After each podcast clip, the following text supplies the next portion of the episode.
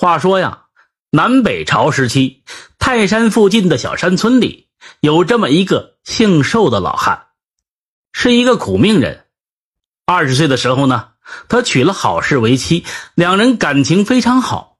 哪知道这好事呢，福薄命浅，在生孩子的时候难产，母子两个都没被保住。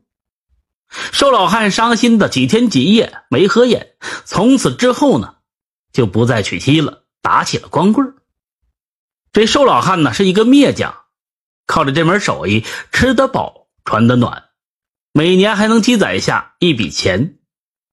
这人呢心地善良，每一年的年底，他都会把这一笔钱拿出来救济日子过不下去的穷苦人家，因此啊，他过得并不富裕。拿他的话来说，钱财乃身外之物，生不带来，死不带去。他无儿无女，够吃够穿够花就得了，要那么多钱干嘛呢？这一转眼，瘦老汉四十多岁了。这一天呢，他挑着竹制品到街市上就去售卖，卖完之后买了两条鱼，割了半斤肉，买了一坛酒，挑着就回家。为啥准备的这么丰盛呢？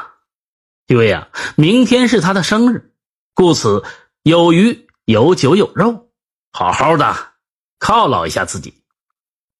走到半路上，忽然听见草丛里是一声低鸣。这瘦老汉放下了担子，拨开路边的草丛，这一看不要紧，吓他一跳。原来啊，是一只黑猫正在跟一条乌蛇争斗。这黑猫脏兮兮的，一看就是一只野猫，但是非常的凶猛，异常的灵活。这乌蛇呢，根本就不是他的对手。片刻功夫，这黑猫瞅准这空当，一下子咬住乌蛇的七寸。乌蛇受制于黑猫，失去了进攻能力。只见这黑猫一只利爪划破乌蛇的腹部，不一会儿，这乌蛇停止了挣扎。这黑猫挑出了乌蛇的苦胆，就吞了下去。寿老汉一看呢，鼓掌大笑着就说：“哎呀，好啊，好一番龙虎斗，真是精彩啊！”这猫是老虎的本家，蛇呢被民间称作为小龙，故此才有龙虎斗这么一说。他呼唤着黑猫来到跟前说道：“你我偶遇，也算是有缘。”我看你呀无人养，你不如跟着到我家去吧，与我为伴。这黑猫啊叫了一声，跳进担子的一头，卧在酒坛的旁边。这老汉呢大喜，挑起担子，健步如飞的向家里就走去。晚上，这瘦老汉专门是煎了一条鱼犒劳这黑猫。自此后呢，这黑猫就住在了瘦老汉家里。瘦老汉格外疼爱着黑猫，总是买鱼喂它，或者闲暇的时候钓鱼喂它。每天晚饭之后，他都要撸一会儿这猫才睡觉。过了不久啊，他发现这黑猫擅长捉蛇，喜欢吃蛇胆。这蛇胆是明目的好东西，难怪黑猫的眼睛是亮晶晶的。又过了五年，北方闹起了灾荒，好多人。逃难到此地，瘦老汉呢？这人非常心地善良，买了不少粮食周济难民。有这么一天呢，有一个年轻的妇女抱着一个婴儿倒在了瘦老汉家的门前。瘦老汉听见这婴儿的哭声，赶紧跑出门，伸手一探这女子的鼻息，完了，已经死了，没气儿。面对着不满周岁的婴儿，这瘦老汉。手足无措，他从来没有见过这么点的小孩啊！怎么办呢？不知如何是好。犹豫了好久，他毅然的抱起了婴儿，说道：“孩子，跟我走吧，我来养你。只要有我一口干饭吃啊，我就不会让你去喝稀饭的。”瘦老汉请人把这女子掩埋在后山，给婴儿取名叫做寿天赐。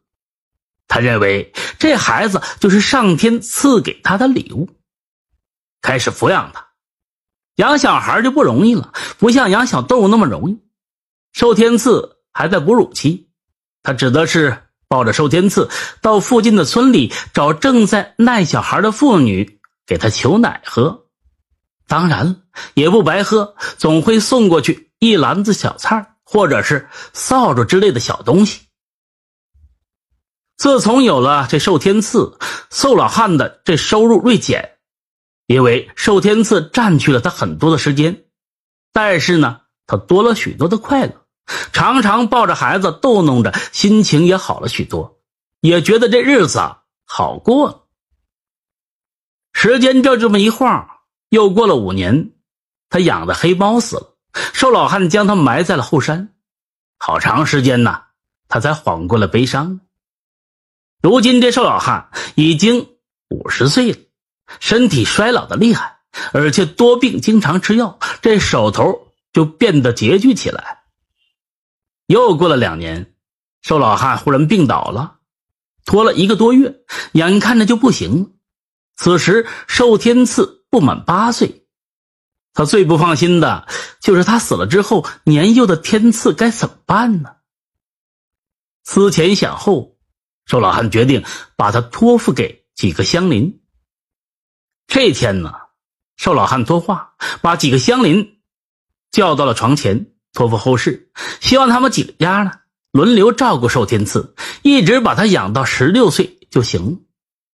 寿老汉家里有这么几亩薄田，他还积攒了一百多两银子，足够寿天赐吃喝。只不过他年纪太小了，生活不能自理，需要人照顾。这几个乡邻平时都得过这瘦老汉的不少帮助，每一家被资助的钱财，十几年下来累积都不少于一百两银子，自然对他是感恩戴德的，当即满口的答应下来。瘦老汉又把天赐叫了过来，挨个给乡邻们叩头，拜为干爹干妈。安排好后事之后，这瘦老汉长舒一口气，当天晚上。便撒手西去了。他的魂魄飘飘荡荡，来到了太岳庙门口。只见一名判官站在门口迎接，说道：“哎呀，寿老爹，先不必去公堂，到我家小叙片刻。”说罢呢，拉着寿老汉到了旁边的官衙，进了一间房间。这里边早已经摆下了酒宴。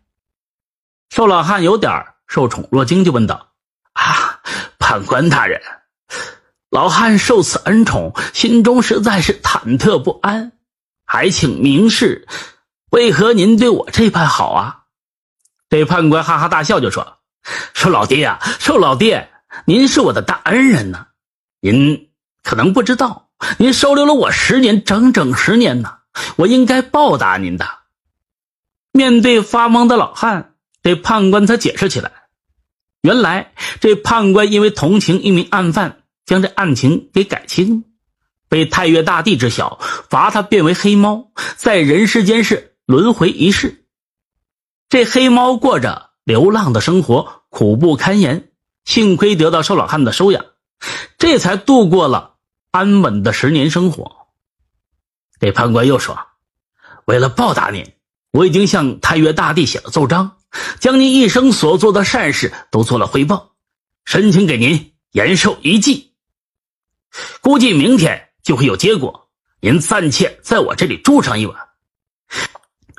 这寿老汉呢很高兴，他正好可以回去继续肥养。第一次进来啊，那还让整？我以为熟人。这寿老汉呢非常高兴，他正好可以回去继续抚养寿天赐成人。第二天上午，太岳大帝的指令下来了，准许寿老汉延寿一季。这一季就是十二年。当天下午，这判官亲自送寿老汉回家。他的魂魄来到房顶的上空，只见这寿天赐趴在棺材之上大哭呢。几个得托付的乡邻正在旁边啊，悄悄的议论着。寿老汉听得是一清二楚，原来乡邻们。不愿意抚养寿天赐，正商议着把他给卖掉，瓜分寿老汉的家产。寿老汉急的是直跺脚。这时判官将他猛地一推，他从棺材里就坐了起来，大声喊道：“你们，你们，你们这些忘恩负义的东西！亏得我以前省吃俭用的帮着你们，想不到你们当面一套背后一套。幸亏我这是回来了，不然我的儿子可要毁在你们的手上！畜生，你们都是畜生！”